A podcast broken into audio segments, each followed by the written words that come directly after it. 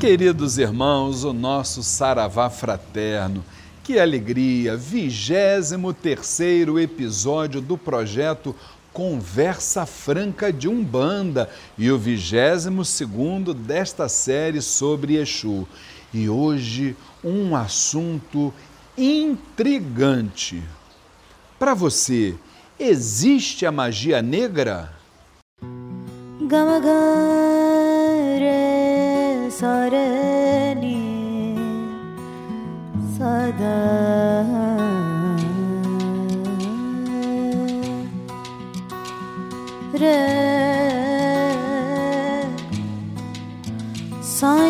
be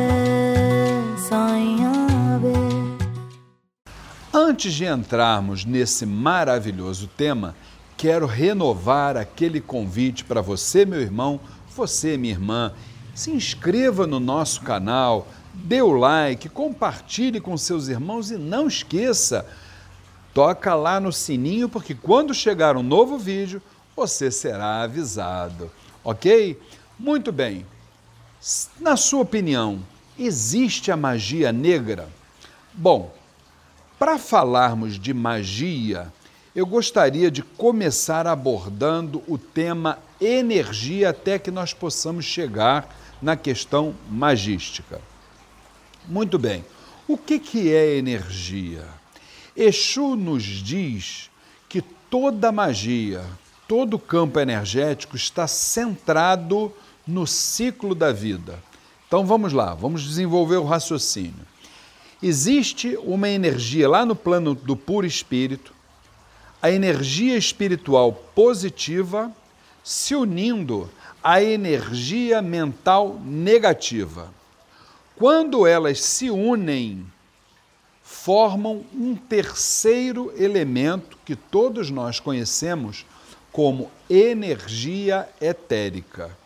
Nessa energia etérica estão inseridas quatro forças sutis que você, meu irmão, você, minha irmã, também conhece, que são os quatro elementos. Vamos relembrar? a eólica, que é o ar, não é isso?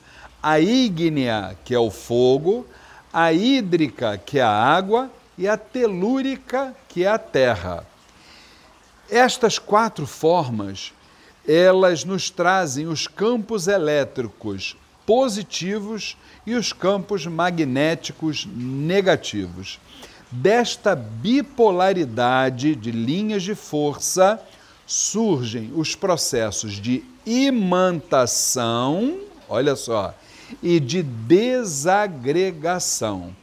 E aí, meus irmãos, a energia, como uma força natural do axé, ela se divide, ela se multiplica, ela diminui e ela se esvai. Por isso, ela precisa sempre estar sendo revitalizada, por intermédio de oferendas, de imãs e principalmente de uma conduta adequada. Mas aí entra o nosso tema sobre a magia. E se isso tudo for feito através de uma conduta não adequada, será que essa magia pega em mim? Bom, então vamos desenvolver aqui um raciocínio para vocês poderem entender onde é que essa relação humana chega. Vamos lá. O ser humano não é isto que está aqui.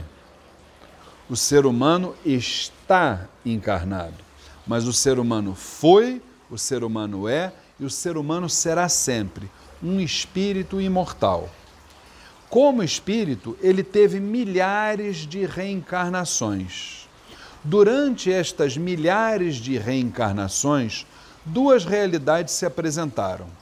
Primeiro, ligações energéticas naturais e ligações energéticas antinaturais. Vamos dar um exemplo? O que seria uma ligação energética natural? Por exemplo, sublime, uma mãe amamentando um filho.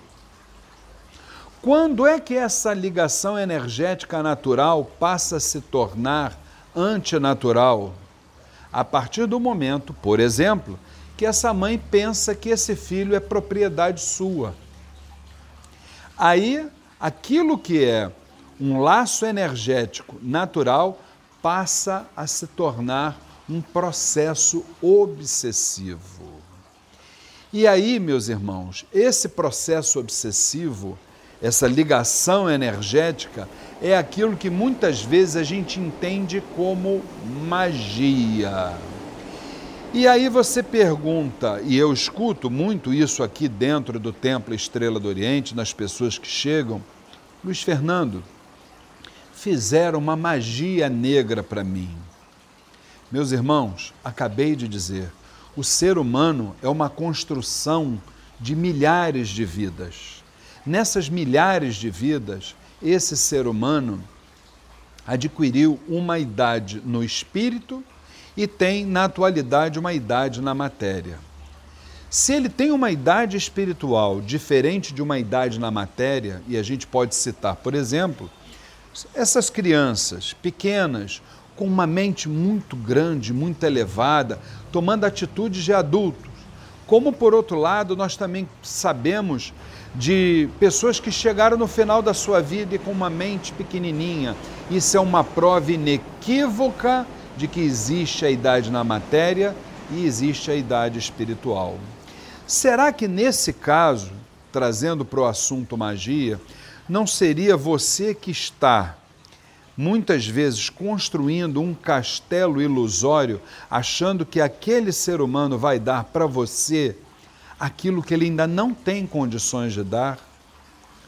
Então o problema não é a magia negra, não é o que ele está mandando para você é a tua mente, é você entender que aquele ser humano, ele não pode dar para você aquilo que você imagina que ele deveria dar. Então, meu querido irmão, minha querida irmã, o que eu quero dizer com isso? Eu não quero saber se A, B ou C mandou uma magia negra para mim. O que eu não posso é deixar de cuidar de meus pensamentos, de minhas palavras e de minhas ações porque aí eu vou estar procedendo direito. Eu não terei sentimentos densos dentro de mim ao ponto de me ligar energeticamente com aquele ser humano que ainda tem uma, uma idade espiritual muito pequena, que não entende a verdadeira finalidade de sua passagem terrena. Se eu me ligar a ele, aí sim eu posso estar pegando a magia mental que ele jogou para cima de mim. Mas se eu procedo direito, se eu faço o meu dever de casa, qual é o temor que eu posso ter? Nenhum, de forma nenhuma. Então, o que que Exu nos diz? Ele nos diz que a magia, ela não é branca ou negra, ela é uma só. O direcionamento é que a torna branca ou negra, bem ou mal, pois a magia, meus irmãos, ela é uma força única mas o bem ou o mal estão na consciência de quem a manipula. E já sabemos que o mal, sem consciências atuantes, simplesmente não existe. Fiquem com Deus.